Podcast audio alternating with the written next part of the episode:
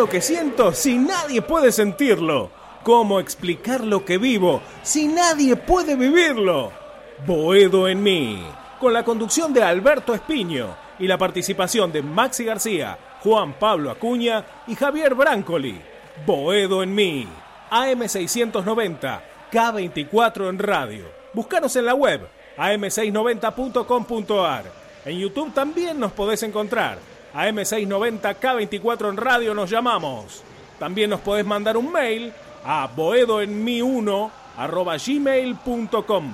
Domingos de 22 a 23.30 tenemos nuestro espacio. Boedo está en vos, Boedo en mí.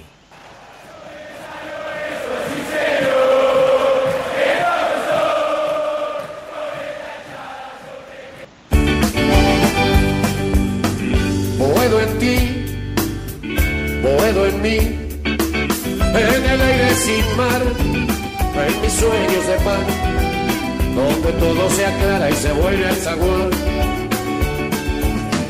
Vivir sin vos, morir sin Dios, esquinazo al azar, soledades llevar, que en Boedo y Tarija esperé a llorar. No pude ser indiferente. Compañeros, queridos cuervas y cuervas de todo el país, de todo el mundo. Bienvenido a este ciclo radial, a este show radial que se da en AM690 todos los domingos a partir de las 22 horas hasta las 23.30 con mi amigo Maxi García, Juan Pablo Acuña y con el trabajador social, colega de Mariano Soso, el señor Javier Brancoli. Una tarde especial, una tarde de fútbol, aunque no del fútbol argentino, pero todos estuvimos expectantes de lo que pasaba allí en Portugal con la Champions League, con eh, un justo triunfo eh, del Bayern Múnich alemán, esta máquina eh, de fútbol alemana, que como dicen las frases, Maxi, el fútbol es lo que se compite, pero que generalmente se gana, ganan los alemanes, algo así algo así. No me expliques exactamente cómo es la frase, pero que generalmente ganan los alemanes. Lindo partido. Me gustaría que hablemos un minuto específicamente de, si, quieren, cinco minutos de lo que les dejó como enseñanza, si es que hay enseñanza. El domingo pasado decíamos, Maxi, que no podíamos competir en el fútbol americano y argentino con la dinámica que se está dando a nivel europeo. Eh, ¿Les preocupó, les gusta, les entusiasmó lo que vieron? ¿Cómo están, chicos? Buenas noches. Buenas noches, amigos, Beto querido, Juanpi, Javi. Eh, me gusta tu look Beto, ¿eh? Me encantaría subir a las redes sociales una foto ahora de cómo te estoy viendo. Estás para trabajar en un call center, te veo, te veo muy bien ahí siendo gerente o algo por el estilo, ¿eh? El call center de, el call center de Mauri. Suerte que no hay imagen, ¿no? Que por ahora 6.90, ahora se viene el presupuesto para las imágenes. Vamos a subir alguna foto. Y con respecto al, al partido de esta tarde, bueno, sí, es lo único que tenemos para ver. Ahora a mí no, sinceramente, como decía la semana pasada, no me gusta esto de ver el fútbol sin, sin las tribunas llenas, sin el colorido habitual y demás. Mucho más en estos partidos de finales. Eh, me queda como muy vacío el, el ambiente, ¿viste? Más allá de que ahora los sonidistas, ¿viste? Que te ponen los efectos especiales y demás, queda todo muy prolijo. Bueno, en pero algunos partidos acá en Argentina los ves en Parque Patricio, en el mismo acá en Liniers, eh, canchas semivacías, así que no te hagas Igual- tampoco tan el. Igual voy a decir siempre lo mismo, ¿eh? A mí déjame con la Liga Argentina porque el fútbol de afuera no, de, de verdad me aburre. Y el partido de hoy era una constelación de estrellas, como decís vos, eh, el fútbol es ese juego que se juega 11 contra 11, pero siempre ganan los alemanes. Eh, me pareció que la única que tuvo clara, después de una genialidad de Kimmich, eh, la mandó a guardar. Y el PSG la que tuvo con Mbappé no supo definir y bueno, ahí, ahí se decidió el campeón. Me parece que estaba para cualquiera de los dos. Eh, hacía un contraste, hoy yo lo vi al partido con mi, con mi viejo y con mi hermano. Eh, la diferencia que hay entre la Champions League y la Europa League también es abismal. Y en la Europa League con nuestra Copa Libertadores muchísimo más. Para mí no hay paralelismos, no estamos años luz de ese, de ese, de ese nivel de juego, de ese nivel físico, de ese nivel de preparación, de ese nivel técnico y demás. Pero así todo, Beto y muchachos, a mí, déjame con el fútbol argentino porque me divierto muchísimo más. No, la verdad que hoy me divertí mucho, Acuña. Eh, cuando ponía, digamos, las figuras, el, desafío era la figura del PSG contra eh, lo colectivo del fútbol alemán. No sé qué notaste si eh, en ese contexto, si se dio en la previa a eso, Acuña. ¿Cómo le va, muchachos? Muy buenas noches. Saludo Beto, Javi, Maxi, saludo a toda la audiencia. Sí, la verdad que sí, se vio un equipo de estrellas contra un equipo de fútbol, eh, el, táctico colectivo de, un equipo alemán que la verdad tuvo desde un principio las cosas muy en claro. Eh, si bien era un partido que se podía definir, a ver, lo estoy diciendo con el diario el lunes, ¿no? Un partido que se definía por detalles. Fue muy entretenido el partido, muy de vuelta para el que le gusta el fútbol. Eh, créanme, fue un, gran partido. Yo iba por el PSG pensando que iba a imponerse por amplia diferencia. La verdad que. ¿En serio? Sí, sí, sí, sí, sí. En la previa yo había marcado en Crack Deportivo que ganaba el PSG 2 a 0, eh, tranqui, caminando. La verdad que cuando terminó el primer tiempo dije, creo que le pifié a mi, a mi pronóstico, claramente, y después eh, eh, el PSG de, a poco se fue desmantelando en cuanto a lo futbolístico, si bien tiene grandes jugadores como Kylian Mbappé, que no pudo definir en el primer tiempo, que creo que si metía ese gol que le dio en las manos al arquero, eh, podía cambiar claramente la historia. Y bueno, un Angelito de María que también tuvo un buen partido, que no supo aprovechar la, única clara que tuvo en el mano a mano con, el arquero. Pero bueno, eh, claramente estamos eh, muy lejos, muy lejos de, este nivel futbolístico, pero yo me quedo con, con el Atlético, con el Atlético del Cholo. Qué grande.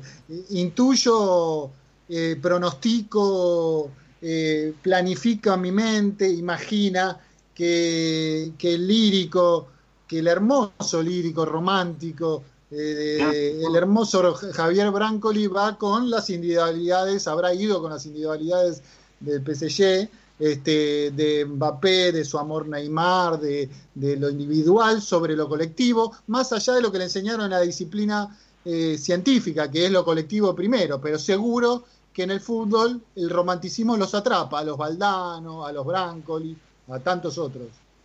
¿Cómo Buenas noches, compañeros y compañeras, oyentes y oyentas, cuervas y cuervos.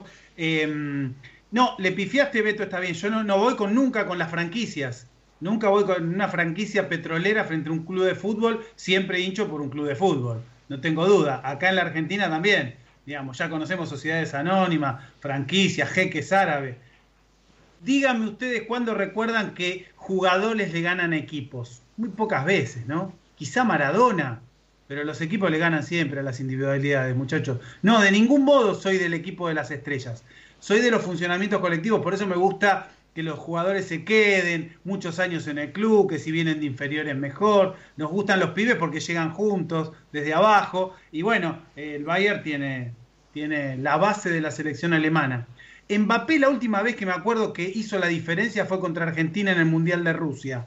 No recuerdo después equipo de jerarquía que haya ganado partidos Mbappé. No veo toda la Champions ni tampoco los torneos europeos, pero la verdad que creo que solamente a nosotros nos pintó la cara Mbappé. Y como no le voy a caer a Neymar, porque algunos chicos ya estaban preparados para caerle al brasileño. Caerle al técnico, esto, caerle al técnico, porque no puso nueve áreas de referencia no le voy a caer a Neymar, porque algunos ya lo querían asociar, ya en Facebook me imaginaba, ¿viste? Estos amigos que tenés, ese nuevo Messi que baja, que no agarra la pelota. No, hermano, cuando no tenés la estructura del equipo, y a nivel estructura de equipo, Maxi, este, por más que, a ver, no te llegué a escuchar, discúlpame lo que quisiste decir, ahora te, dejo explayarte con total tranquilidad.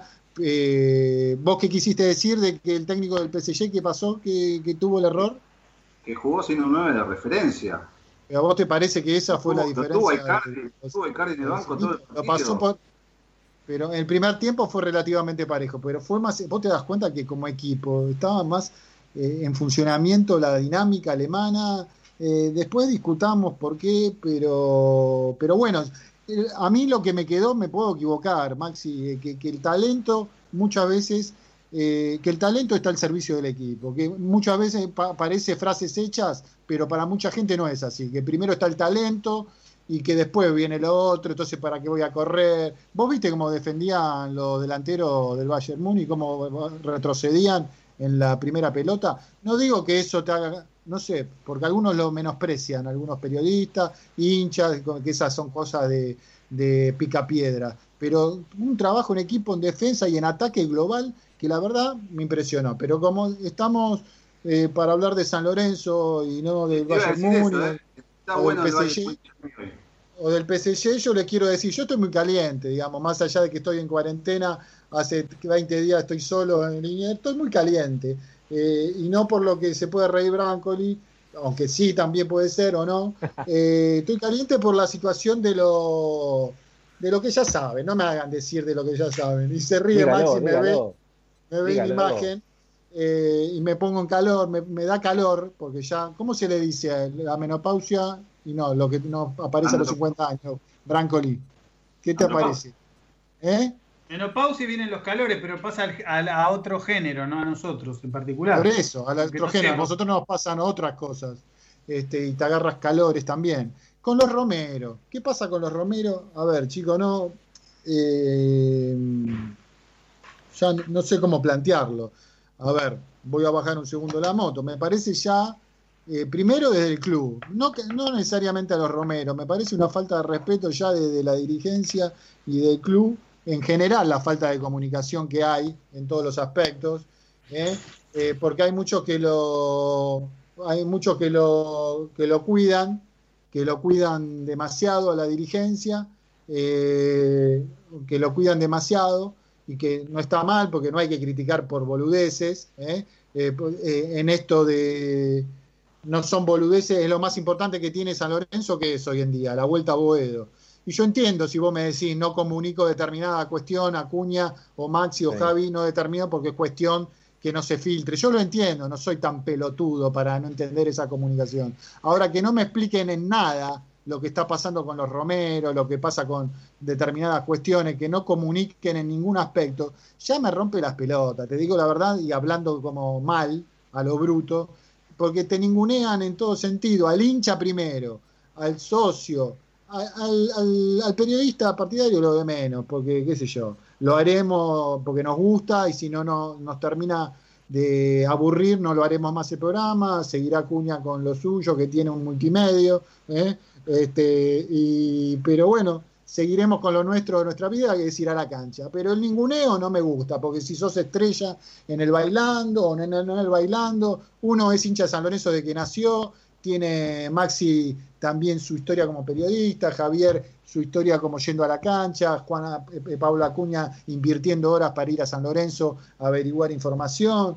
Eh, eh, en mi caso, a mí nadie me puede andar explicando y dando eh, clase de fútbol en los 70 porque nada, yo iba con el, gringo Escota, con Villar y mi viejo a la cancha, así que eh, hay otros dirigentes que bajen al llano, hermano, porque nosotros todos estamos en el llano.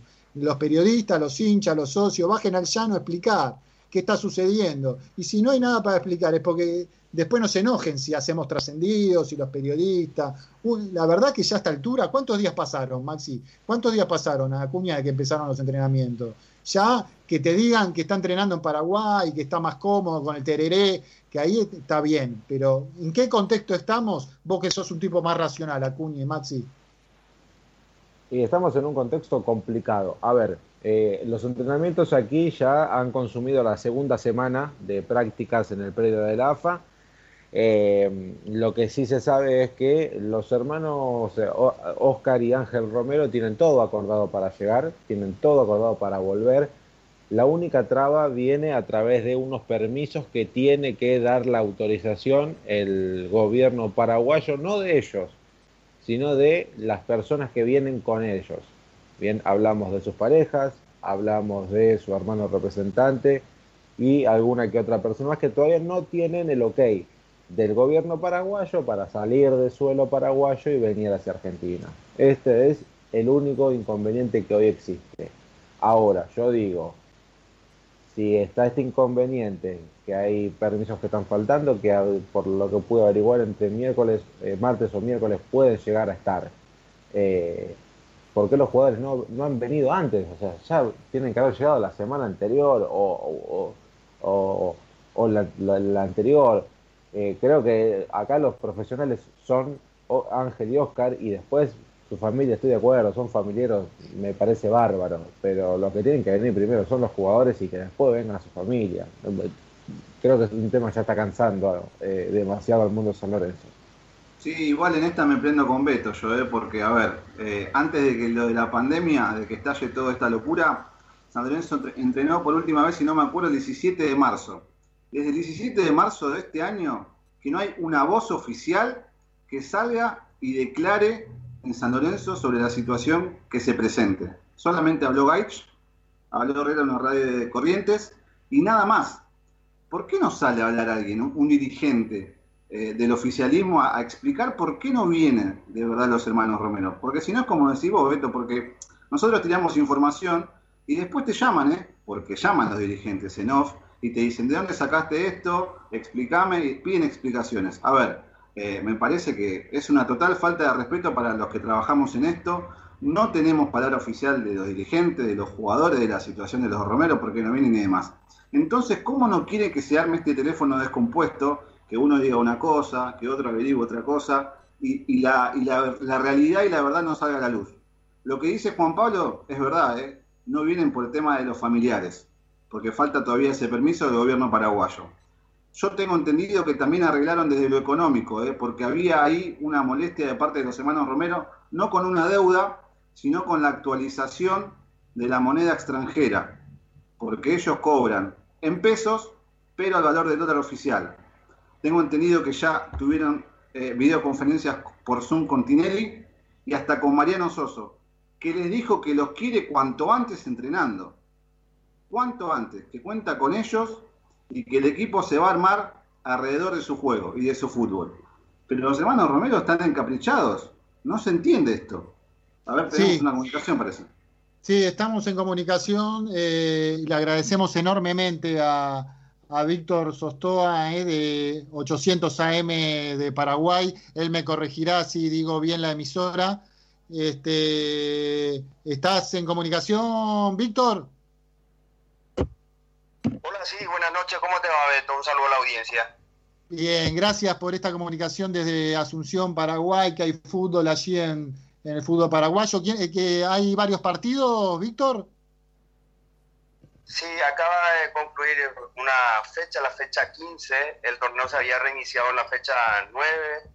Eh, tiene como puntero a Cerro Porteño, actualmente con cuatro puntos de ventaja sobre Olimpia y Libertad, que están con 29 puntos.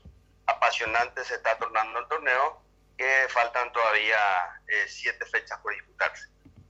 Bárbaro, estamos en comunicación, repetimos con Víctor eh, Sostoa, eh, de 800 AM allí del Paraguay. Eh, la enorme gratitud de, este compañero de trabajo de, allá de Asunción de atendernos en este momento que se está transcurriendo allí la fecha del fútbol paraguayo. Bueno, Víctor, estamos hablando de, este es un programa Boedo Me, que sigue lo que pasa en el Club Atlético San Lorenzo de Almagro te imaginarás, porque te lo dije fuera de, micrófono, el tema de los Romeros, lo que está sucediendo, del tema de viajar o no viajar. Maxi, hace una última pintura de lo que estabas diciendo, compañero Maxi García, de lo que está esperando el mundo San Lorenzo.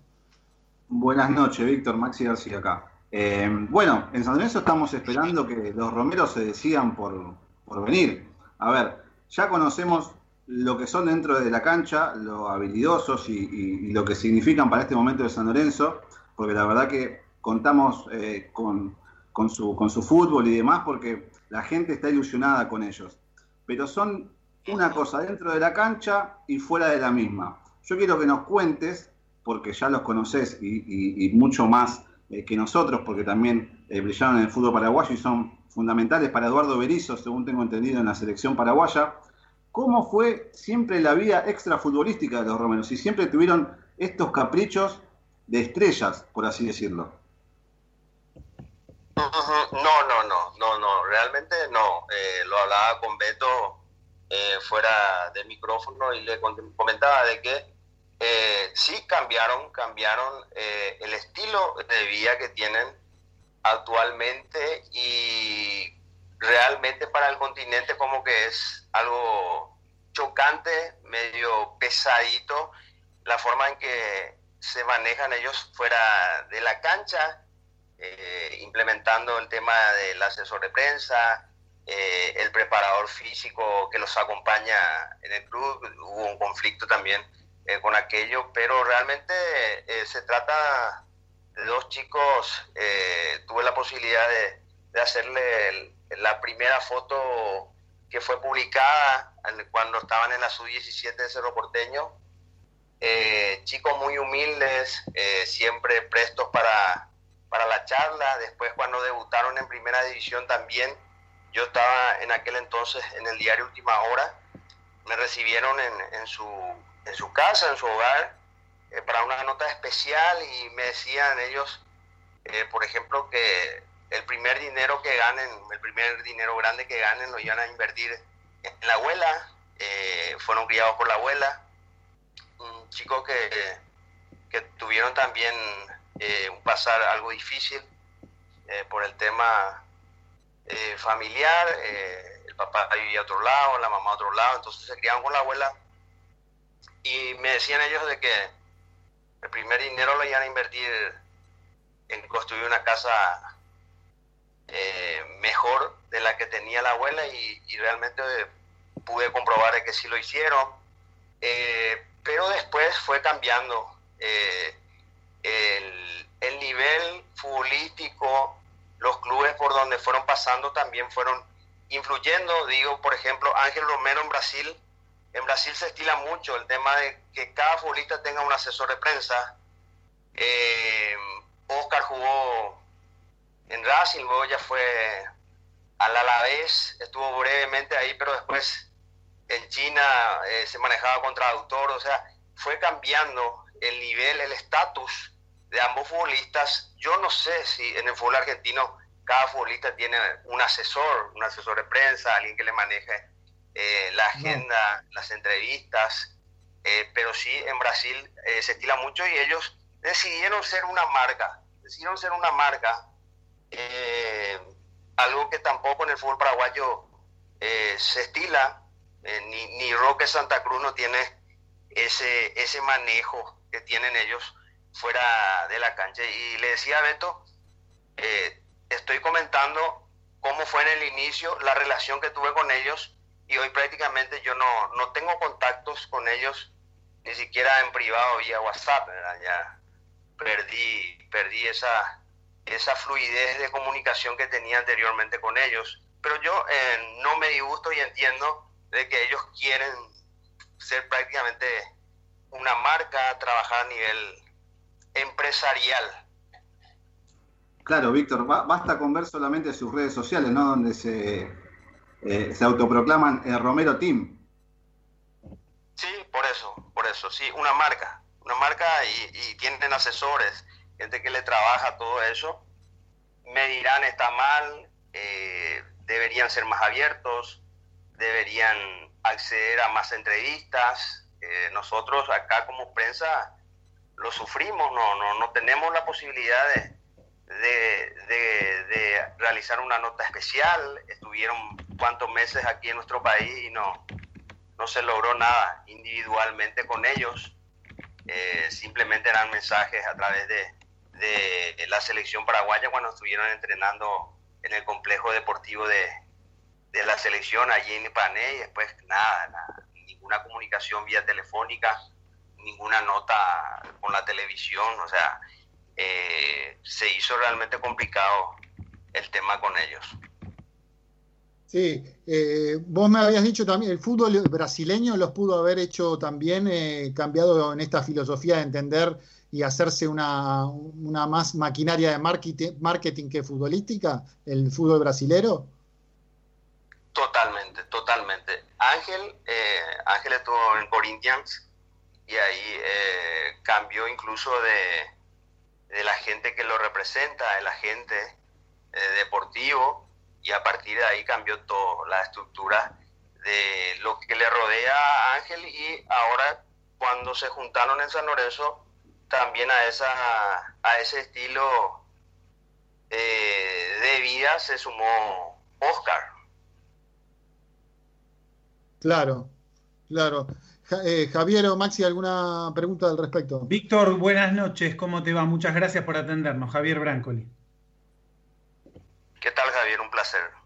Te pregunto, es interesante lo que contás un poco de la historia familiar de estos muchachos y, te quería preguntar eh, eh, cómo es su trayectoria futbolística juntos, ¿no? ¿En qué momento se inician en Cerro Porteño? ¿Cuándo se separan? Y un poco esta sensación de desprotección que vos decís, un poco hace entender también por qué se mueven tan juntos, ¿no? Por qué tenían el deseo de jugar juntos, toman decisiones también como equipo. Eh, ¿Cómo es un poco esa historia familiar y deportiva de los hermanos Romero? Bueno, eh, hay que remarcar algo, Javier, audiencia.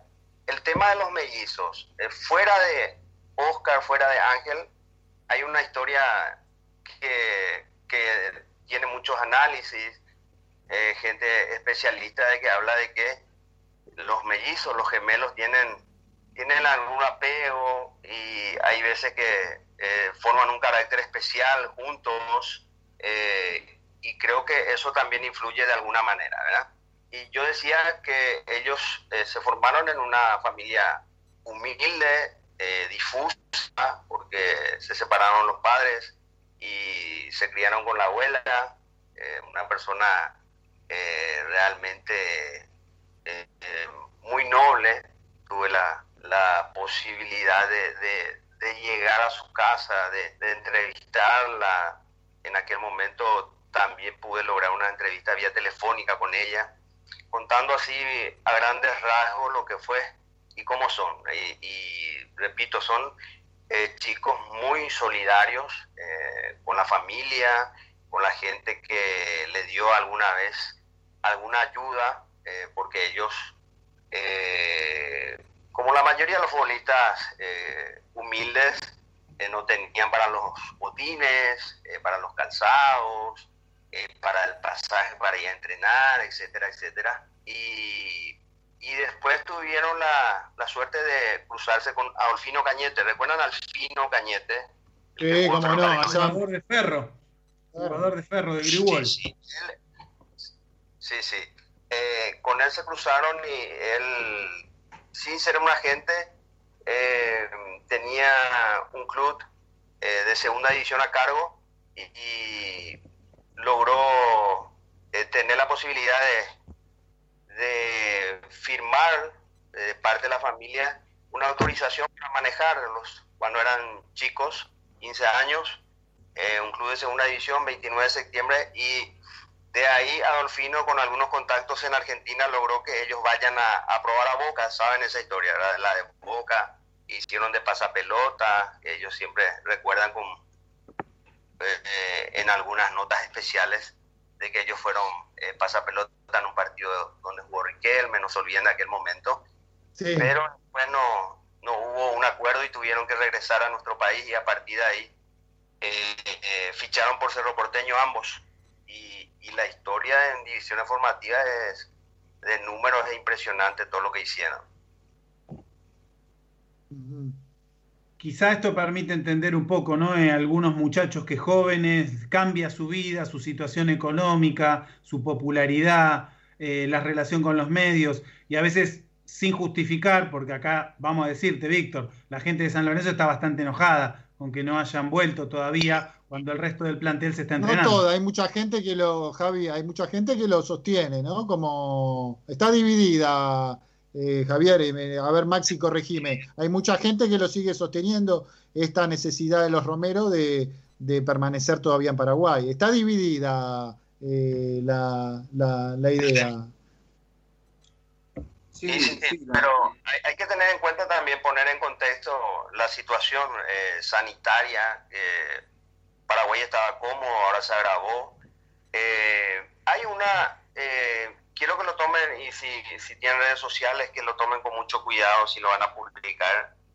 El tema, eh, no, nosotros no logramos confirmar, por ejemplo, de que en ese grupo que trabajaba con Berizzo eh, a cargo de la selección, más allá de que algunos ni siquiera ya eh, son tenidos en cuenta para la selección, me refiero a Pablo Velázquez, Víctor Ayala, había un grupo importante de futbolistas que, que estaban en el exterior, Anthony Silva, eh, entrenando en ese local, en ese centro alto de rendimiento. Supuestamente, supuestamente un rumor habla de que uno de los eh, funcionarios de ese local eh, habría dado positivo. Entonces ellos dejaron de entrenar en la selección y fueron a entrenar en el Club por Colombia, que está muy cerca de la residencia donde ellos se criaron a tres cuadras, un club de, segunda división hoy día es por Colombia, antes estaba en primera división, eh, donde por cierto ellos hicieron una donación importante, eh, se está pintando toda la estructura del club gracias al aporte que ellos hicieron y entrenaron ahí. Tratamos de confirmar y nunca pudimos si era real esa situación. Lo cierto es que si hubo un caso cercano a ellos de, de COVID positivo, lo lógico es que ellos estén aislados al menos cinco días. Se demora para determinar eh, hacerse el hisopado y esperar si, si hubo o no contagio. No, no pudimos confirmar nunca esa situación. Lo cierto es que ellos cambiaron el lugar donde entrenaban. Eh, eh, es una situación también que puede ser que influyó para que no viajen ya definitivamente. Después se habla de que no solamente ellos quieren viajar ellos dos, sino quieren llevar más gente. Y para llevar más gente se necesita una autorización del Ministerio eh, de Relaciones Exteriores de nuestro país y también conseguir permisos para viajar a la Argentina. Robert Rojas, por ejemplo, jugador de River, él, él cruzó la frontera prácticamente caminando y logró tener un vehículo no sé si un Uber, no sé cómo llegó, pero llegó hasta, hasta Buenos Aires vía terrestre. Lo mismo están haciendo otros futbolistas. Eh, eh, eh, ¿Por qué no hacen lo mismo ellos, ese esfuerzo? tal vez eso se lo puede reclamar, ¿verdad? es lo que yo pienso también, ¿verdad?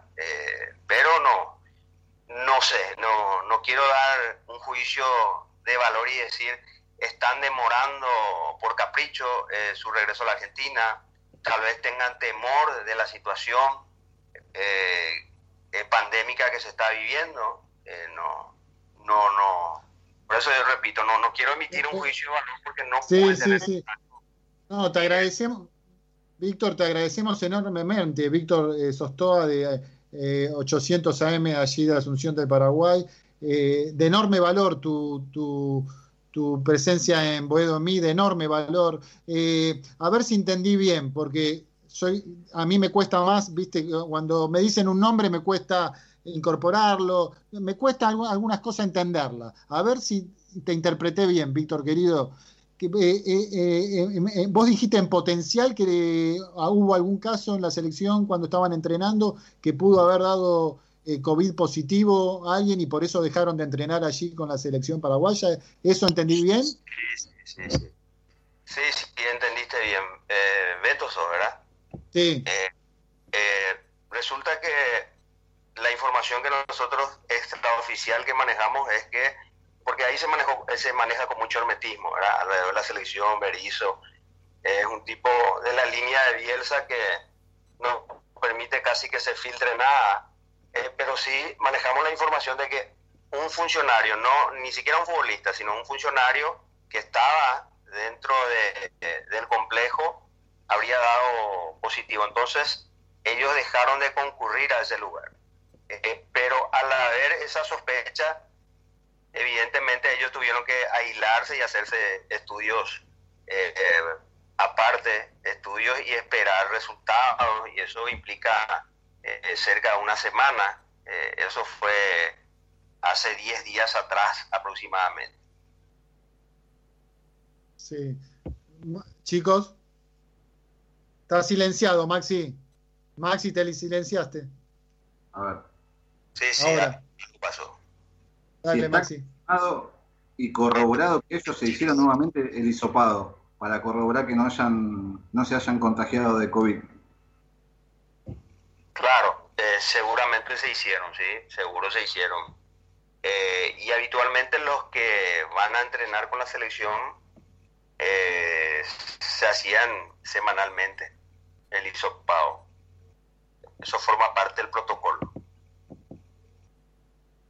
Bárbaro, ¿alguna pregunta más? Si no, le agradecemos a... Sí, Víctor. Sí, Víctor. No, y digo, digo esto porque estaban entrenando con normalidad en el complejo deportivo de la selección paraguaya y de repente vimos publicaciones ya eh, ambos entrenando por separado en el club de Sport Colombia. Entonces eso eh, eh, ha crecido un poco más esa información que esa sospecha que nosotros teníamos, el rumor eso que se manejaba de que algo pasó en el complejo de, prisión, por eso terminaron entrenando en el club de Sport Colombia los hermanos Romero. Mm. Qué interesante la información que no se tenía acá, eh, eh, información al respecto, chicos, no, no estaba esa, esa data eh, de, en Buenos Aires. es muy importante este, esto que está diciendo Víctor desde Paraguay, Víctor Sostoa, de AM de 800 AM desde Asunción de Paraguay, de enorme valor. Bueno, Ahora quedará por resolver si estos días, aparentemente, ahora están diciendo lunes, martes o miércoles, estarían resolviendo algunos papeles, algunos temas eh, que necesitan dirimir. ¿eh? Eh, hay que chequear algunos detalles de autorizaciones internacionales para viajar, papeleo. están diciendo la, desde, bueno, desde diferentes fuentes. El, el tema esto, Víctor, que lo vienen diciendo hace eh, una o dos semanas, ¿no, chicos? También del equipo de Boedomí. Eso es lo que trae inestabilidad a todo el mundo San Lorenzo, vos entenderás. Sí, se entiende perfectamente. Eh, y si hay molestia, porque eh, si son citados, son convocados y la mayoría del plantel ya está entrenando eh, con normalidad o diferenciado, pero ya se presentó al club, lo ideal sería que ellos entren en el mismo régimen. Eh, eh, se entiende, es entendible también que exista enojo, pero repito, si no hay información clara, certera, es difícil emitir un juicio de valor y decir estos chicos son caprichosos, no quieren viajar, no sabemos si estuvieron eh, cerca de un contagio, eh, se están realizando varios estudios, repitiendo estudios, uno no, no, no tiene la certeza, entonces yo como periodista trato de ser siempre prudente y si no tengo una eh, versión oficial, soy muy, cauteloso en, en, emitir opiniones. Correcto. la verdad, el enorme agradecimiento, Víctor, desde Paraguay, el enorme eh, agradecimiento de verdad del equipo de Boedo Víctor Sostoa de 800 AM, por esta comunicación que nos trajo bastante luz, eh, y luz e información y cuestiones que no sabía en el mundo San Lorenzo y el mundo del fútbol argentino. Así que agradecerte enorme, enormemente esta comunicación contigo con el Paraguay. Eh. El placer ha sido mío, Beto, Javier, ahí los compañeros, los muchachos. Un saludo para la audiencia de Boedo El mí, para mí un placer y estamos siempre a las órdenes.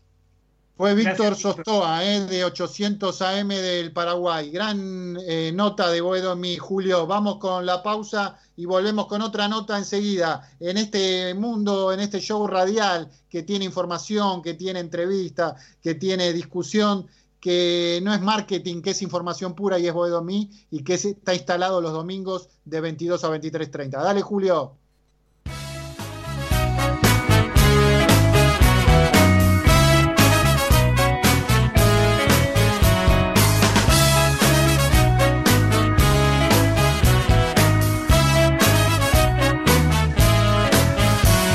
La cabecita despierta, orgullo de su mamá el niño creció en su casa, el adolescente quería asomar. Resbalando las veredas, el barrio lo encandiló. Dando vueltas a las esquinas, tocó placeres, tocó dolor. Se enamoró del aviento de haber venido hasta acá. Auspician Boedo en mí Lava autos, qué bueno. Lavado de carrocería, chasis, motor, tratamientos especiales y limpieza de tapizados. Avenida Crovara 2601, esquina Alvear, La Tablada. América, el software de administración para tu pyme. Consulta en www.softwareamerica.com.ar. Pizzería El Argentino, la mejor pizza a la piedra de la zona oeste. El Argentino, el verdadero sabor de la pizza. Avenida Rivadavia, 9890, Villaluro.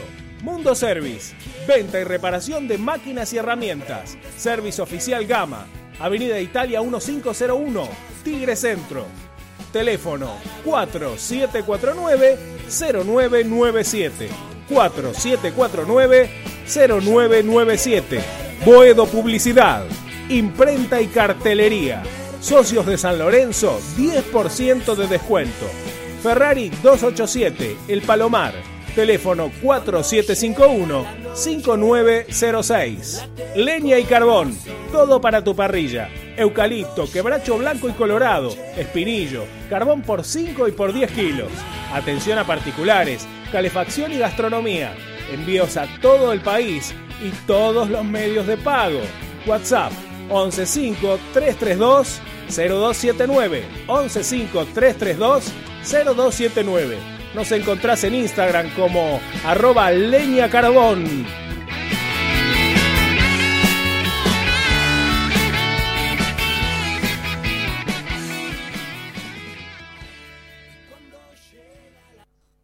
Soy capaz de irme a la luna llevando la misma pasión, no sin antes darme el gusto de ver al cuervo campeón.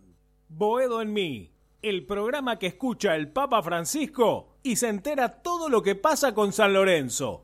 Todos los domingos, de 22 a 23.30, por K24 en radio. Hola, ¿qué tal? Buenas noches. Boedo en mí, eh, Beto, querido. Te este, habla Rolo, de acá de Parque Avellaneda. Los quiero felicitar por el programa. Eh, se escucha muy bien, la verdad, las, eh, las entrevistas que hacen eh, muy buenas y siempre en favor de San Lorenzo. Bueno, mi mensaje con respecto a los romeros, la verdad, que a mí no me preocupa mucho. mientras que acá estemos entrenando de a seis y de forma individual, no me preocupa tanto. Ellos allá están entrenando, se están moviendo, empezaron a entrenar antes, eh, casi un mes antes que acá. Eh, así que ellos la actividad la están haciendo, la preparación física la están haciendo. Ahora sí me, preocuparía si estamos en época de partidos amistosos, en épocas de que el técnico ya sí tiene que parar el equipo, eh, pero todavía eso no está pasando. Así que a mí mucho no me preocupa. además, los quiero en mi equipo, terminaron siendo los dos mejores jugadores. Eh, eh, Oscar eh, a lo último levantó, el, otro hermano desde el principio, él fue figura, se puso el equipo al hombro, pelea, gana, hace goles. yo creo que hay que aguantarlos porque para mí, si vienen y juegan, nos van a dar muchos frutos. Les tengo mucha confianza, mucha confianza a esos dos chicos. Bueno, Beto, muchas gracias, te mando un abrazo grandote y esperemos que termine todo esto y ver a nuestro querido San Lorenzo. Hola, buenas noches, soy Pablo de Mataderos. Bueno, sobre los hermanos Romero, quería decir que claramente son patrimonio del club y, espero que vuelvan cuanto antes y se pongan bajo el mando del técnico. Y la verdad es que vinieron y ellos se, se presentaron, se sienten con una chapa que todavía no terminan de demostrar aún así están, con lo que demostraron hasta ahora, están dentro del lote de los mejor que, mostró San Lorenzo últimamente. Así que bueno, eh, habrá que lograr que se incorporen cuanto antes al trabajo y evaluar después del próximo torneo. Hola, buenas noches, gente de Bodemí. Como siempre, un placer escucharlos. Soy Javier, acá de Liniers, socio de San Lorenzo. Eh, abrazo para todos. Y bueno, la verdad de los hermanitos que son buenos jugadores, no hay dudas, pero no pueden tratarlos como si fueran las grandes estrellas mundiales. Es un error de la dirigencia que ya lo viene cometiendo y hay que priorizar el equipo. El ejemplo lo dio hoy el Bayern Múnich. Equipo, no hay más estrellitas de nadie, es un equipo. Y lamentablemente por ahí se han perdido otros valores y bueno, eso no, no lleva a ningún lado. Creo que lo fundamental acá es organizar un equipo y todos tenemos que ser iguales. Les mando un abrazo y la verdad gracias por todo. Hola, soy Gustavo de Parque Patricios. Eh, con respecto a los hermanos Romero, o los hermanos Macana, o Moria y Susana, eh, ya me tienen podrido, digamos. Eh, que iban a venir este fin de semana, ahora en mitad de semana, bueno, al final no se sabe cuándo vienen, este, así que ya me tienen harto, así que bueno, ya cansa lo de ello.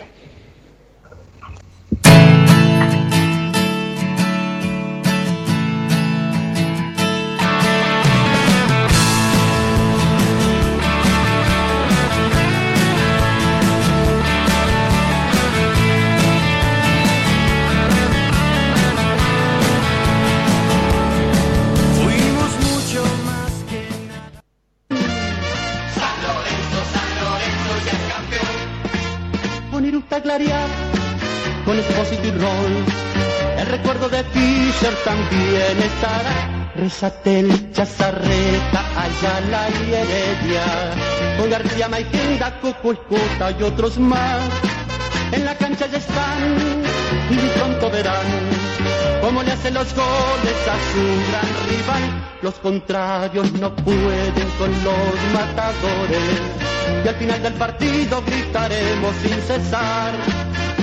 Va a hacer el envío al área, viene el envío por arriba, carga, corta, cabeceaza, no hay peligro de gol. Tira violentamente. la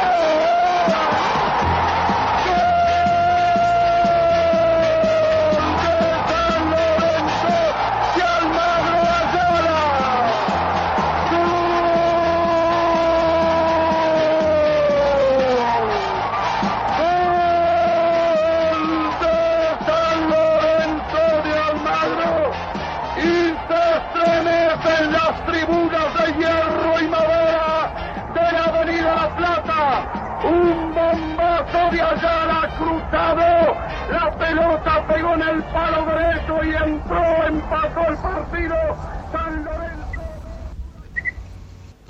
Bueno, el placer, la emoción enorme de presentar a uno de, los tipos, de las personas que mi viejo quiso más eh, dentro del fútbol. Estoy hablando de Ángel Espiño, que para los que saben, y muchos saben, estuvo relacionado en vida al mundo futbolístico como intermediario llevando muchísimos jugadores a muchos clubes, principalmente a San Lorenzo, eh, y, siempre me hablaba y lo quiso mucho, y, él lo sabe, al querido Ricardo Reza, eh, que está en nuestros micrófonos de Boedo Mi, que estaba leyendo un poco la cronología, en 1970 fueron los integrantes de la barredora, como decían creo allá al Gimnasia de Grima de la Plata, si no me equivoco. De Gimnasia, obviamente, viene a San Lorenzo al año siguiente, con quien logró el bicampeonato metropolitano y nacional del 72 y también el triunfo de 1974. Después, bueno, una larga trayectoria en Europa, en el Gijón,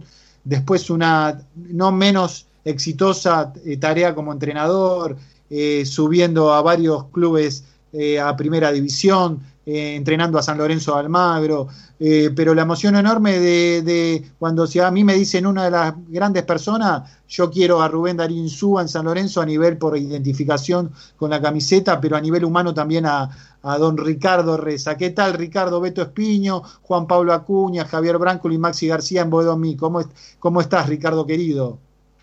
Hola, ¿qué tal? Buenas noches. Bueno, buenas noches a todos ahí a vos, gracias por la presentación, la verdad que tengo, tengo un recuerdo muy muy lindo de, tu padre, así que bueno, es un gusto y bueno, y más para, para bueno, para estar cambiando algunas ideas o con ustedes, ¿no? En, esta, en esta pandemia tan, tan, especial. Bueno, estamos con Ricardo Reza. Ricardo, una, una pregunta del partido de hoy a la tarde, de la Champions. Eh, nosotros empezamos el programa, eh, nadie del mundo futbolístico pudo, pudo evitar ver el partido tan importante del Bayern con el PSG. Eh, bueno, de esta máquina alemana, que, que no es nueva en el fútbol alemán, pero te viene a confirmar algo, te viene a cuestionar algo de lo que pensabas, o viene a decir vieron, lo colectivo siempre está arriba de lo individual. ¿Cómo, cómo, cómo, analizar el partido de hoy? ¿Qué te deja? Sí, con la última frase tuya, al nivel de, de, la, de la cantidad de, de, buenos jugadores, la, mayoría internacionales en sus países, indudablemente que el, el, equipo alemán ha demostrado un poderío que yo creo que inclusive me parece que el resultado me parece todavía no refleja la diferencia, me parece que había más todavía en el campo, así que creo que ha sido muy justo ganador, bueno, y esto te demuestra la, importancia que tiene el colectivo, ¿no? En el equipo de fútbol. El colectivo me refiero a los que juegan, a los que están a, los que están atrás y bueno, y sabiendo que este mismo equipo hace menos de un año eh, estaba pasando por una situación complicada en, en la misma liga alemana hubo un cambio de técnico y, y, bueno, empezaron a salir las cosas y bueno, un equipo con una con una confianza y con un generador de, de, situaciones de, gol y buscando permanentemente que es increíble. Así que ha sido, ha sido sin ninguna duda, ¿no? Un justo ganador. Sí, ¿qué palabra le podríamos, eh, Ricardo, ayudarme a pensar? Eh, uno podría decir intensidad, podría decir eh, capacidad física, rapidez. Eh, en los tiempos de nuestro querido también para el mundo San Lorenzo, eh, Bausa, Edgardo Bausa, hablaba del equilibrio.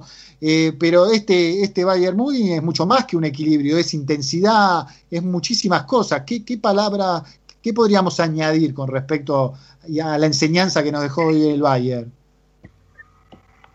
Bueno, del fútbol de la alemán ya, visto, no, no, no te olvides que hace dos años goleó a, a Brasil en, Brasil, o sea que le hizo siete goles.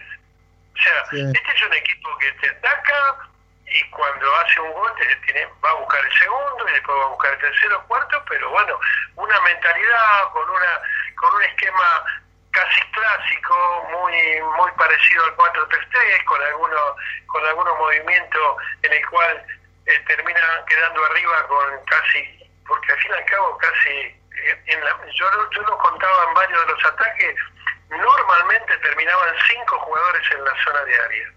O sea que eh, es un equipo que indudablemente, imagínate que le quedaban otros otros cinco de cambio de, de campo más el arquero, un equipo que era avasallante, si vos no lo cortabas, no lo sorprendías, te viste o, no te replegabas bien y te ponías en ganancia, si ellos se ponen en ganancia es muy difícil. Como está, me parece que, que es claramente el equipo más compacto, eh, más duro y más efectivo del mundo, ¿no? Porque ha sido, ha sido el equipo con un porcentaje de gol muy grande y que le hace pocos goles. Sí.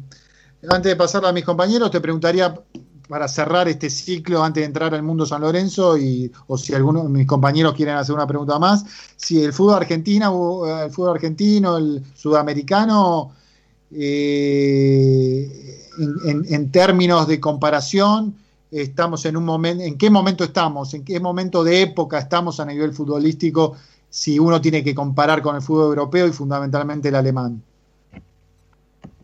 Bueno, el, fútbol argentino indudablemente que es un fútbol difícil para cualquiera, por eso muchos de los que vienen acá, inclusive, bueno, ahora ahora no, han venido, no extranjeros, pero lo dicen lo difícil que es el jugador argentino, por eso es, codiciado, eh, como el brasilero, ¿no? De llevar a Europa hay una cantidad enorme. Me parece que me parece que esta muestra que ha hecho lo de lo de, lo de los alemanes no solo el partido de hoy, sino la cachetada que le dio al Barcelona, que lo hizo tambalear al club, habla habla de la importancia que tienen los, los, bloques en equipo, ¿no? La importancia de, de, insistir con una manera y llevarla y llevarlo al campo y prepararse para eso. Entonces, eh, me decís que no falta, claro, eh, si vos lo veías en, la intensidad que le ponen estos equipos, quiere decir que tenés que tener una preparación que, bueno, yo creo que eh, se puede lograr. Eh, no nos olvidemos que Argentina cuando enfrenta en Brasil a, Alemania eh, fue un partido que, que en el desarrollo del juego hasta fue injusto que lo perdiera, ¿no? Que lo llevara adelante. Por eso digo que uno siempre tiene esperanza acá, lamentablemente, ahora con el tema de la pandemia ha desfigurado un poco todo, se van a ir jugadores, la calidad de, la, de la liga creo que, que va a ser va a ser es difícil por lo menos un par de años para recomponerlo otra vez y que sea de las más importantes del mundo, pero bueno, uno siempre tiene la esperanza, pero creo que creo que va a marcar una pauta no importante este, este equipo alemán y este dominio que ha tenido el último año, en el cual ha ganado todos los partidos que jugó. Estamos hablando con, con una persona que es Ricardo Reza, que le dio, Ricardo, corregime, tres campeonatos a San Lorenzo, ¿no? ¿Formaste parte? Tres campeonatos. Tres campeonatos. Este señor que está hablando hoy y que fue técnico de San Lorenzo, tres campeonatos le dio a San Lorenzo cuando eh, la, hora anterior, ahora después nos vamos a meter en el tema, pero algunos son ídolos sin ganar un campeonato. Pero le quiero dar la palabra a Maxi García, mi compañero de trabajo y querido amigo Maxi. ¿Qué tal, Ricardo? Buenas noches. Bueno, antes que nada, muchas gracias por la comunicación quería preguntarte sobre una nueva faceta del juego que se está viendo últimamente desde Europa. Y vos viste que eh, en Sudamérica eh, pareciera que todo lo que viene del viejo continente está bien. Y es esto de salir jugando desde abajo, desde el área chica con los defensores a ultranza, eh, sin tener que reventarla y nada por el estilo. Y en Europa, hasta con esa calidad de, césped que hay y con la técnica que tienen los jugadores, hay fallas. ¿Vos de qué lado de, la mecha te encontrás en ese sentido? eh, desde la segunda jugada o de este nuevo fútbol revolucionario que se viene viendo últimamente? No, pero parte. Yo, yo la verdad que me parece en el partido de hoy creo que fue una sola vez que tuvieron una una, una, equivocación atrás o no, no fue efectiva una, una salida, pero en general yo creo que que son prudentes, son eh, refiriéndome al mejor equipo del mundo que hoy, hoy hoy lo demostró que es el Bayern, ¿no? Como está. Y entonces y no tienen problema jugar jugar con eh, eh, con espacio, jugar pelotas largas, así que a mí me parece que hay una parte que, que puede ser positiva si está muy bien aceitada, ¿eh? pero yo no soy de los que piden a su arquero que salgan siempre jugando, que, que, tomemos riesgo en una zona que no se tiene que tomar. Eh, no soy, no participo de eso, pero es indudable de que un equipo mecanizado con la calidad y la cantidad de buenos jugadores que tiene técnicamente eh, da lugar que, que, con su movilidad puedan puedan lograr una, una mejor conexión y una mejor salida para afrontar después del mediocampo hacia adelante un mejor ataque, pero en general yo creo que no todos los equipos pueden pueden jugar de la misma manera. Yo creo que hay equipos que tienen que tener un trabajo y bueno, y a veces se da, porque estamos hablando que este equipo del Valle tuvo problemas hace menos de un año, ¿no? Cuando tuvo que cambiar de técnico porque estaba mal en el campeonato y después no perdió más. Sí. Estamos con Ricardo Reza, ¿eh? gran técnico que en varios en varios equipos. Eh, ¿En, qué equipos, con qué equipos ascendiste, Ricardo? Ayúdame, discúlpame la ignorancia. ¿Era Belgrano, no? Chicago. ¿Cuáles eran los equipos? Ah, que me tocó, bueno, pero yo, he tenido... ascender, ¿con quién ascendiste? No, porque a veces uno se acuerda, sí. Bueno, yo a mí me tocó, claro, claro, me tocó con Belgrano, con Gimnasia Tiro dos veces, estuve dos veces con Temperley también, con Villa San Carlos también estuve, después cuando debuté en España también en el primer equipo de, la, fue el debut en, en, una cuarta división también, así que sí, y después bueno, tuve, tuve con otro equipo que peleamos hasta el final, me tocó perder con Quilme dos, tres finales que, que perdimos, seguidas casi, con Defensa y Justicia también, perdimos con Olimpo por gol a otro año. En Chicago no estuviste mal tampoco. En Chicago, me acuerdo, te hiciste una. No, hiciste mala campaña tampoco, ¿o no? Con Chicago, con, Chicago también peleamos hasta el final, es cierto, claro, claro. Por eso digo que. Por eso digo, bueno, después, y bueno, y después he pasado por equipos en el cual como Argentino Junior o Banfield, que he tenido. Eh, eh estado poco tiempo, que no las cosas no fueron bien, pero siempre tiene que ver un poco a veces cómo, cómo te encontrás, cómo, cómo caíste en el club, eh, el equipo que tenías, la, situación del equipo, o sea que eh, con el mismo... hablando de, hablando de situación, cuando dirigiste a, San Lorenzo, ¿qué, año era y la situación de San Lorenzo para vos cómo era? No era tan tan fácil, me parece, ese momento. No, no, complicada, complicada. En el año 90.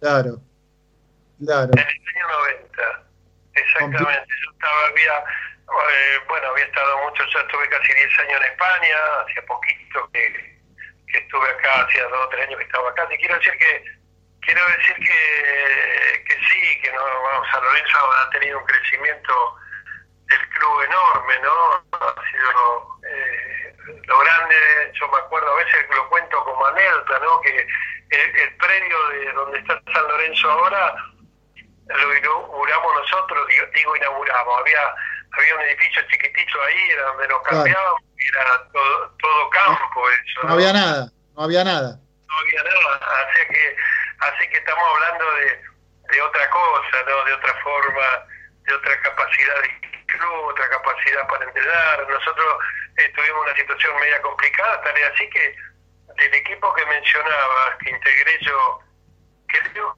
que eh, del plantel más o menos de 18 o 20 los que más jugábamos, eh, se fueron, se fueron creo, creo que fueron 12 o 14 jugadores que terminaron yéndose alguno a Europa, alguno, bueno, a Brasil, a Uruguay, a otros países, ¿no? Pero que fueron transferidos muchos de los jugadores porque el club tenía que hacer un, recambio para poder mantenerse, ¿no? Eh, Javier Brancoli. ¿Cómo estás, Ricardo? Muchas gracias por atendernos. Que, quería justamente retomar esto último que decís. Vos fuiste dirigido por dos grandes técnicos, este, estrategas, ¿no? Como el Toto Lorenzo y como Subeldía. ¿No? Que, que, y bueno, y en esos, en esos años ganaste y ganamos tres títulos para la institución. ¿No te parece que hay que, que, perjudica mucho en la historia de San Lorenzo y en el fútbol argentino en general la falta de continuidad? Lo hablábamos la semana pasada, que un plantel no se sostiene de un año al otro y hay que volver a armar. Qué difícil jugar como el Bayern, por ponerlo este, de, alguna, de algún ejemplo, eh, cuando vos tenés renovación permanente del plantel, incluso de los propios cuerpos técnicos, ¿no? Sí, sí, hay, sí, son dos casos. Bueno, mencionaste a dos, de los mejores técnicos que tuve. Yo siempre lo pongo a Osvaldo Sobeldía por, por, por arriba de todo, ¿no? Yo tuve muy buenos técnicos acá y después en España también tuve muy buenos técnicos en los otros equipos que jugué, que peleamos ahí muchísimos buenos torneos, pero pero bueno, hace, en, una de las últimas preguntas, ¿no? que, que cambió eh, no hace mucho, porque estaba mal en el torneo, y entró un técnico que no tenía ni, porque ni se le conoce el nombre del técnico, y resulta que aprovechó a los jugadores tan bien, y claro, en un equipo grande donde, donde no hay problema económico y donde por ahí no sé si le habrán traído algún, algún refuerzo, uno o dos, y ha hecho un equipo casi invencible como es. Entonces, quiere decir con esto que es indudable de que, de, que, es importantísimo mantener, mantener un, grupo, un bloque eh, para, para, para, digamos, a, partir de ese bloque eh, eh, trazar la línea de, juego y la línea del club que, el club quiere seguir, es indudable. Entonces, a mí me parece que lo que uno ha visto de afuera de, San Lorenzo, que también, que ha cambiado mucho, yo no sé cuántos técnicos ha tenido en los últimos cinco años, pero seguro que fueron más de cinco, y eso es, eso es imposible que puedan lograr cosas importantes. Ha cambiado, como decía Javier, eh, el fútbol, ha cambiado la dinámica también ha cambiado, Ricardo, que producto de lo que decía Javier Brancoli, de que cambian los equipos continuamente, de la necesidad de algunos empresarios. Hay grupos empresarios que manejan jugadores, que manejan técnicos y que con esos técnicos vienen 10 jugadores juntos, que tiene, eh, ahí va relacionado lo que te preguntaba Javier. Es complicado de esa manera, ¿o no? Bueno, pero eso, eso no lo, eh, bueno, pero eso es algo que esté gerenciado, pero por eso no lo puede permitir la directiva, pero por eso yo creo que creo que ahora lo han notado varios clubes, pero tiene que haber una dirección deportiva, uno, un hombre que, que les indique a los, a los, a los directivos ¿cuál es, cuál es el cuál es el técnico que encajaría, pero dentro de, un seguimiento, cuáles son los jugadores que podrían que podrían darle darle darle un plus no de, al equipo pero tiene que haber una persona no que sean los dirigentes. Por eso digo me parece a mí que ese es un tema que ha quedado yo, que ha llegado para quedarse porque hoy en día que hay tanta movimiento todos los clubes tienen que vender a algún jugador más aquí para para subsistir para poder traer a algún otro jugador aunque no sea de del nivel de que se fue, pero por lo menos para compensarlo. Pero fundamentalmente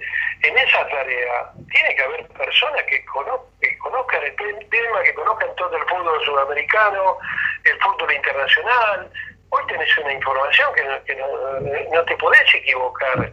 No podés traer 8 o 10 jugadores todos los años. yo veo los últimos los últimos tiempos, no sé qué cantidad, pero ha cambiado muchos jugadores. Entonces, no termina, no termina nunca de armar un buen equipo.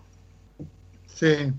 Chicos, ¿alguna pregunta al respecto? Yo te preguntaría si Maxi no tiene al, respecto, o Javier, el tema de Mariano Soso. ¿Es importante? ¿Cuán importante es el currículum de un técnico eh, como Mariano? Porque, viste, no, nos vamos a mentir, entre el mundo San Lorenzo, es lo que se habló, y te lo tengo que decir a vos eh, sos un amigo, una persona involucrada con San Lorenzo. Se habló mucho en los programas partidarios por qué Mariano Soso si no venía con Pergamino tan importante. De hecho, dirigió un club que vos querés también afectivamente como Gimnasia y Grima La Plata. Este, ¿qué, tiene que tener un técnico? Eh, porque uno puede decir, bueno, tiene un potencial enorme, eh, habla a mil maravillas, pero ¿alcanza con eso? Eh, alcanza con que un, determinado presidente le confíe en ese, en ese proyecto o tiene que tener un respaldo atrás de años y un currículum como pasa en cualquier profesión? yo creo que recién acabo de, cerrar una, una, respuesta y hablaba de, de, cuando llevas un entrenador, indudablemente que tenés que conocer primero eh, el, lo que tiene, los antecedentes que tiene, que es qué es lo que, primero que lo pueda traer club y los antecedentes, entonces por eso me refería yo, creo que lo tiene ahora San Lorenzo, no sé si eh, eh, por ahí lo puede llevar a cabo, ¿no? A mí me tocó hacer un paso por gimnasia en el cual estuve en una función que después, cuando me di cuenta que no contaban conmigo en alguna cosa, dijeron, ustedes se equivocaron de persona. Acá, si tenés una dirección deportiva, tienen que tienen que escuchar y esa voz tiene que ser pesada y, tienen que llevar a cabo eh, porque seguramente está mucho más capacitado un hombre como en el caso bueno de lo que de lo que han estado en San Lorenzo no sé ahora quién está pero eh, que bueno Costa Tocali Romagnoli.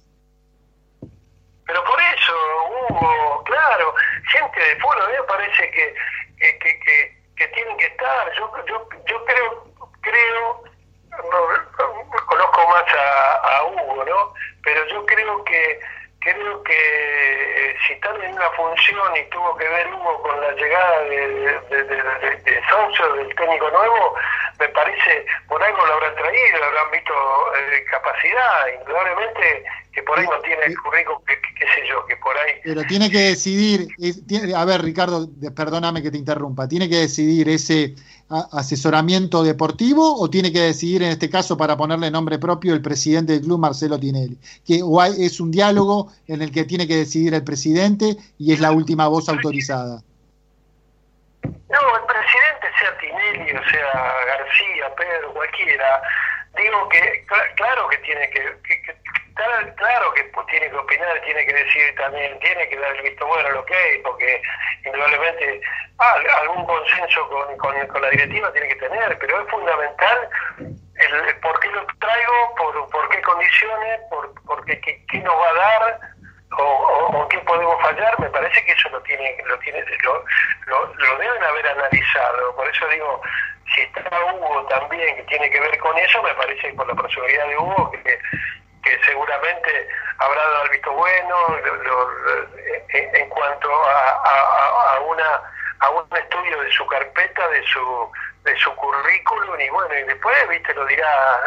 El tema del técnico, viste, hace poquito, eh, unos minutos atrás estábamos hablando del técnico que asume con el equipo de, alemán y, no está entrenando, no lo conoce nadie. Entonces tiene también una... Está bien que es Alemania, pero, pero hoy cuando hablaban del pasado y que, agarró el equipo en una situación complicada, estaban viendo si traían a alguno de los conocidos o no, y lo dejaron. Y resulta que no paró de ganar.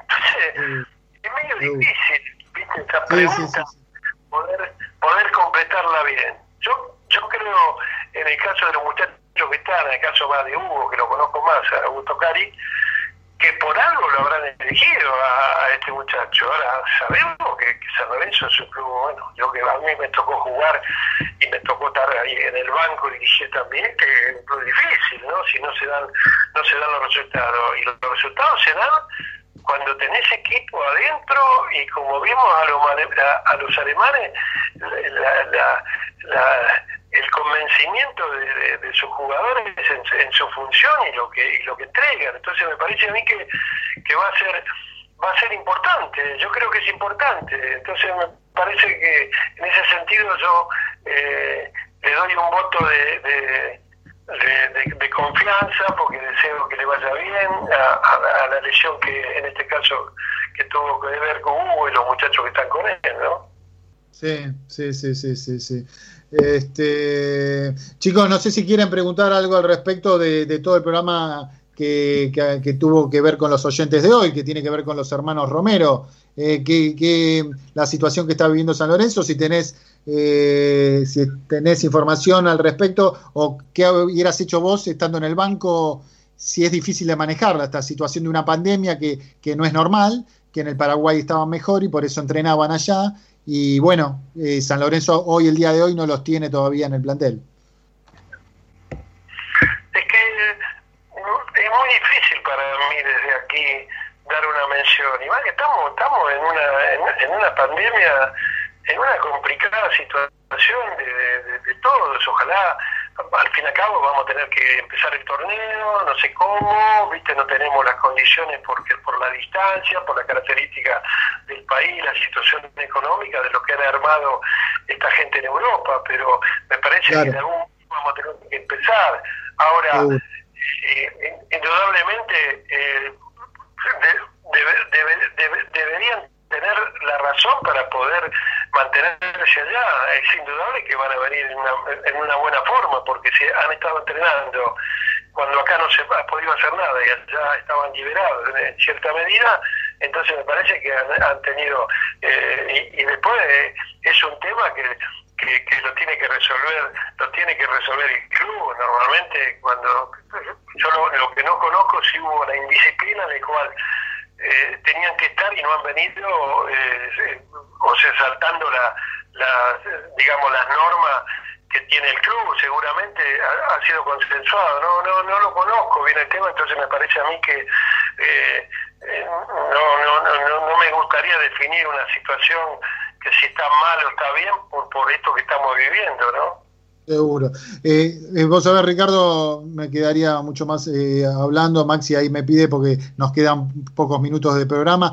Eh, Javi, ¿me dejás la, última? Yo veo que, que, a lo largo del fútbol de los años han cambiado también la, personalidad de los futbolistas, Maxi, porque hay diferentes generaciones. Antes ustedes se formaban sin la Play, sin esto, no había celular. Eh, yo no sé cuánto ha influenciado, pero no sé quién escuchaba, si ayer a un, a un técnico eh, formado en Gimnasia Grima de la Plata, mirá, el, el, marcador central que ahora está en Santiago del Estero, que se llevó al Pichi Mercier, eh, ¿cómo se llama? Bueno, no era Morán, el que jugaba con Morán. En la dupla central, que ahora es técnico, este, decía que Ortiz, Ortiz, que me encanta como habla muchas veces. ¿Cómo? Yo de jugador en Salta, Ortiz, sí, el indio. Sí. Me parece el indio de gran personalidad, cada vez que lo escucho me gusta escucharlo. Y, hablaba de, que, bueno, él se llevó varios jugadores a, a, donde está ahora en Santiago del Estero porque, y gente veterana, como el Pichi Mercier, porque ve que, que bueno, que, que hay personalidad, eh, yo noto, soy muy Javier Branco y mi compañero de equipo me critica porque muchas veces dice eh, no te gusta mucho poner tantos pibes en, eh, de inferiores, pero noto que, que, en el caso de San Lorenzo, que es lo que más me importa, eh, muchas veces carencia de personalidad, personalidad para sacar partidos adelante. Capaz que es un eh, prejuicio mío, pero a nivel más allá de San Lorenzo, ¿ves que ha cambiado la personalidad del futbolista, que hay menos tipos con personalidad de hacerse cargo de las cosas? Sí, ¿sabes lo que ha cambiado? Lo que pasa es que como los, los planteles antes, normalmente, mi carrera, por ejemplo, de 12 años tuve, eh, o de 15 tuve en, cuatro equipos, cuatro años, cinco cada uno, a ver si me entendés. Claro. Entonces, entonces eh, como con el caso mío, había otros compañeros también, normalmente sabías un equipo casi, entonces eh, eh, una parte del bloque del equipo era casi de memoria, entonces era era más fácil para el entrenador, entonces no es lo mismo ocupar ocupar tres o cuatro lugares en un equipo cuando tenés un bloque que, es, que tengas un buen arquero, una pareja de centrales seguros, de mando, eh, otro un par de volantes también con personalidad y un par de delanteros. Entonces vos tenés ahí siete jugadores y después podés, indudablemente que tenés que, para, si no, ¿para qué tienes las divisiones inferiores? ¿Para qué tenés el gasto y la cantidad de, de, de jugadores? Bueno, lo ha demostrado San Lorenzo con la venta del delantero centro, que jugó cuánto, 8 o 10 partidos. Sí, sí, sí. sí, sí, Y bueno, entonces, y más San Lorenzo que se ha caracterizado siempre por, por sacar buenos jugadores. San Lorenzo, yo te propongo, qué sé yo, nombrar 8 o 10 jugadores que han salido. Y entonces me parece importante que todos los años el club tiene que vender a algún par de jugadores y tienen que, de abajo tienen que ir a nutrir al, primer equipo. Y después siempre exige el club, porque es un club grande, exige la, la, venida la compra de, algún jugador interesante, ya sea del extranjero de acá. Pero el bloque eh, fundamental del equipo tiene que ser un, bloque que se haya mantenido unos años y, y, con algún agregado con algún agregado que también alguna figurita que siempre tiene que tener un equipo grande, ¿no? Que, que llama, así como vinieron los Romero, como que pueden venir. Después el, tema está, por eso decía yo, que el que los trae junto con el técnico tiene que estar ahí el director deportivo, ¿no? Que, haya un empresario que le meta a todos los jugadores y entonces, bueno, llévame todo, bueno, yo quiero todo, bueno, pero te doy te doy estos dos también que lo tenés y lo, lo guardás. Entonces, le cerrás el camino, le cerrás el camino a, muchos juveniles que, bueno, en el caso de San Lorenzo, eh, eh, aparte que, que, que, tiene a Diego ahí Monarri, que también lo hice debutar, yo estuve hace el año pasado con él, digo, que, que han sacado, tenía una reserva, que yo vi un partido,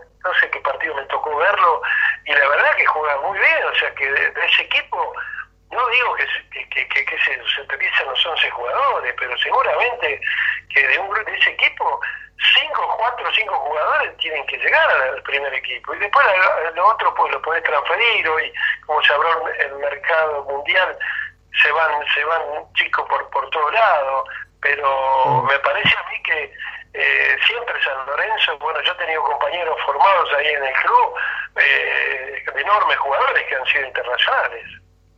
Ricardo, eh, el enorme agradecimiento, te queremos mucho más, que queda mal decirlo, pero bueno, eh, toda la familia de Espiño, el agradecimiento de siempre y, y Boedo mí, eh, agradecerte por tenerte a un tricampeón ¿eh? con San Lorenzo, dos veces en el, 74, en el 72 y una vez en el 74, tres veces campeón, muchas veces se olvida esto, este, así que agradecerte de mí eh, esta comunicación, te mandamos un abrazo gigante, Ricardo, que estés bien.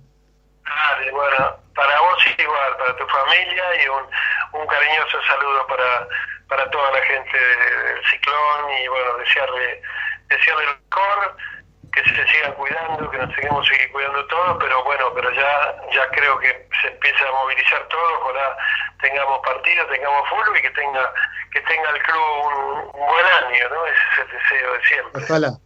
Gracias, Ricardo. Eh, gracias por todo. Un abrazo enorme. Fue Ricardo Reza. Julio.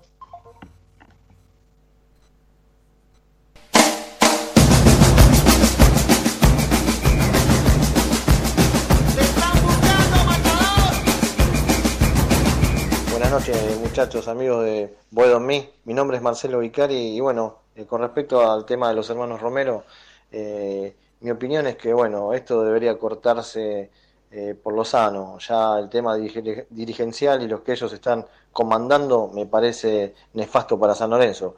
Hoy en día no, no creo ni tampoco creo que se hayan ganado y ni se merezcan este tipo de atribuciones que ellos se tomaron eh, de diferencias con el, con el grupo, eh, con los compañeros. Creo que ellos sabían desde un principio la fecha y el día que se volvían los entrenamientos acá en la Argentina y no hicieron nada como para estar preparados para volver eh, en el tiempo adecuado. Hoy en día me parece que, se debe una explicación un poquito más de lo que uno puede escuchar en radio, leer en un diario, de los dirigentes hacia, hacia el hincha. Más allá de, de que, bueno, sean dos buenos jugadores, no lo voy a negar, no creo tampoco que sean dos jugadores de elite para darle tantas, eh, eh, tantas cosas distintas a las que se le dan a, chicos y a jugadores con experiencia que hay en el plantel, eh, porque esos hoy están lejos de, ser jugadores de, primer nivel internacional. Entonces, acá se le, se le dio mucho más cabida y mucho más lugar de lo que ellos hayan logrado hoy acá en San Lorenzo como jugadores.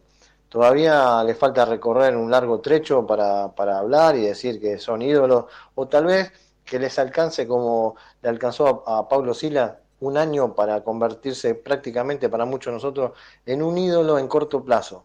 Así que eh, hubiese, eh, tienen que tomar un ejemplo eh, de vida, creo, estos muchachos, más que, que, demostrar las condiciones futbolísticas.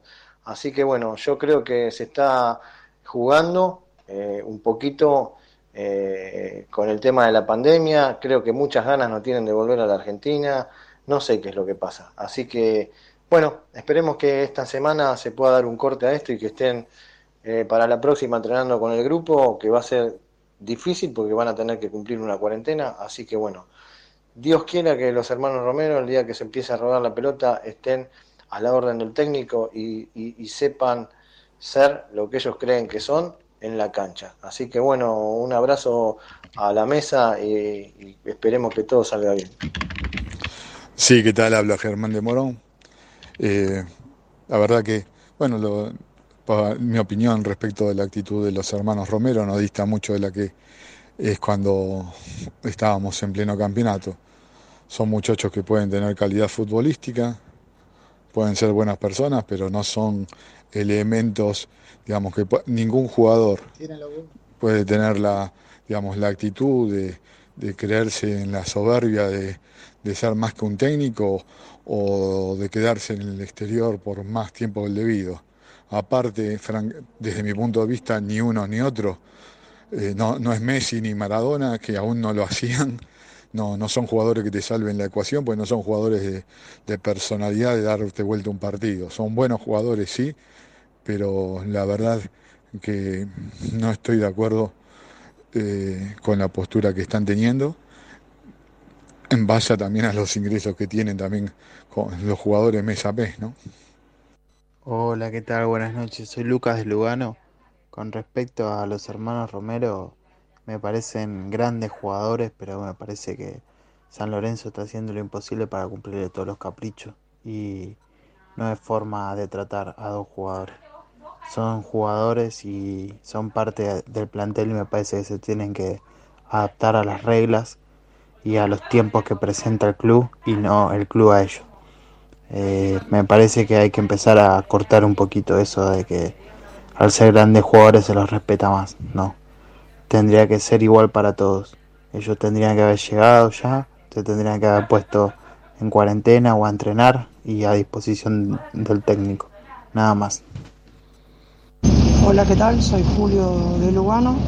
Con respecto a los Romero, eh, opino la mayoría, igual que todos. Yo creo que llegaron siendo humildes a San Lorenzo y San Lorenzo los infló como grandes estrellas de Europa, lo cual no son. Eh, lamentablemente eh, le estamos dando todo en bandeja de plata, cosa que no se merecen, pero bueno, otra no nos queda, no lo podemos tirar para atrás porque son jugadores que lamentablemente necesitamos pero que se den cuenta que la gente de San Lorenzo está cansada de las vueltitas de Moria, de Moria Kazam y de Susana Jiménez, barra Los Romero. Gracias. Buenas noches, Beto querido y equipo de Boedo Mí. Habla Gustavo Villar de Concordia Entre Ríos, eh, Cuervo de la Cuna. Y bueno, respecto del tema de los Romero, quería dar mi opinión. Yo los banco a morir a los Romero, me parece que son súper profesionales, están entrenando allá en Paraguay desde hace un tiempo largo. Y, y bueno, cuando arranque el campeonato, que vengan a jugar. De los dirigentes, bueno, este, sabes mi opinión, me parece que hace falta transparencia en el club. Pero, este, nada, banco a los Romero y como no sé si hay una deuda o algo respecto de la dirigencia, no voy a opinar sobre, sobre esa parte de la problemática. Abrazo grande. Hola, buenas noches muchachos. Mi nombre es Fabián Chávez. Ante todo quiero felicitarlos por el programa que hacen y quería dejarles mi opinión sobre la situación de los mellizos Romero y el club. Eh, nadie puede negar que son jugadores de jerarquía, de selección, que cuando pasa la pelota por ellos San Lorenzo juega otra cosa, pero no hay que perder de vista que son empleados del club y que cuando el club los llama tienen que, tienen que venir. Así que imagino que el club estará eh, haciendo todas las cuestiones necesarias para que regresen y se sumen al plantel lo antes posible ya que comenzaron los entrenamientos. Hola, buenas noches muchachos, mi nombre es Fabián Chávez. Ante todo quiero felicitarlos por el programa que hacen y quería dejarles mi opinión sobre la situación de los mellizos Romero y el club. Eh, nadie puede negar que son jugadores de jerarquía, de selección, que cuando pasa la pelota por ellos San Lorenzo juega otra cosa, pero no hay que perder de vista que son empleados del club y que cuando el club los llama tienen que, tienen que venir. Así que imagino que el club estará eh, haciendo todas las cuestiones necesarias para que regresen y se sumen al plantel lo antes posible ya que comenzaron los entrenamientos. Soy capaz de irme a la luna llevando la misma pasión, no sin antes darme el gusto de ver al cuervo campeón. Boedo en mí, el programa que escucha el Papa Francisco y se entera todo lo que pasa con San Lorenzo. Todos los domingos, de 22 a 23.30, por K24 en radio. Solo te invito que vengas a mezclarte con esta gente que lleva los mismos colores que llevo yo desde siempre. Boedo, Cultura y San Lorenzo, de la mano de Javier Brancoli, aquí en Boedo en mí. Bueno, no sé si lo, lo dejamos Semana que viene, querido Beto, semana que viene largamos el informe que estamos pasados de tiempo y es medio largo hoy es sobre Boedo y, ¿cuánto lo teníamos? fin de semana, pero la que, semana que viene va a estar impecable el informe. Muchachos, me parece oportuno me parece oportuno recordar al, al amigo Mariano Bongiorno, que esta semana perdió la vida en un accidente doméstico. Eh, nuestros cariños de parte de Boedo mí para, todo, para toda su familia, ¿no? Así es, un abrazo para Mariano. Juan Pablo, ¿querés agregar algo más con respecto al, al recuerdo de Mariano Bongiorno? Sí, la verdad que una gran pérdida para el mundo de, de, San Lorenzo. Un abrazo a toda la familia y acompañándolos en este difícil momento. Bueno, eh, entonces si lo, el, el, informe lo, lo, dejamos para la próxima, porque el, la radio aparentemente... Bueno. Hoy se cumplen 100 años, se está cumpliendo además 100 años de radio, de la radio argentina, 100 años, así que la semana que viene, en homenaje a la radio, tendremos listo el informe. Bueno, chao, buenas noches chicos, hasta luego, buenas noches a toda la gente de Boedo Me, nos vemos el domingo que viene, gracias a todos. Abrazo grande. Boedo en mí, en el aire sin mar, en mis sueños de pan donde todo se aclara y se vuelve al zaguán. Vivir sin vos, morir sin Dios, esquinazo al azar, soledad de llevar, que Boedo y Tarija esperé hasta llorar.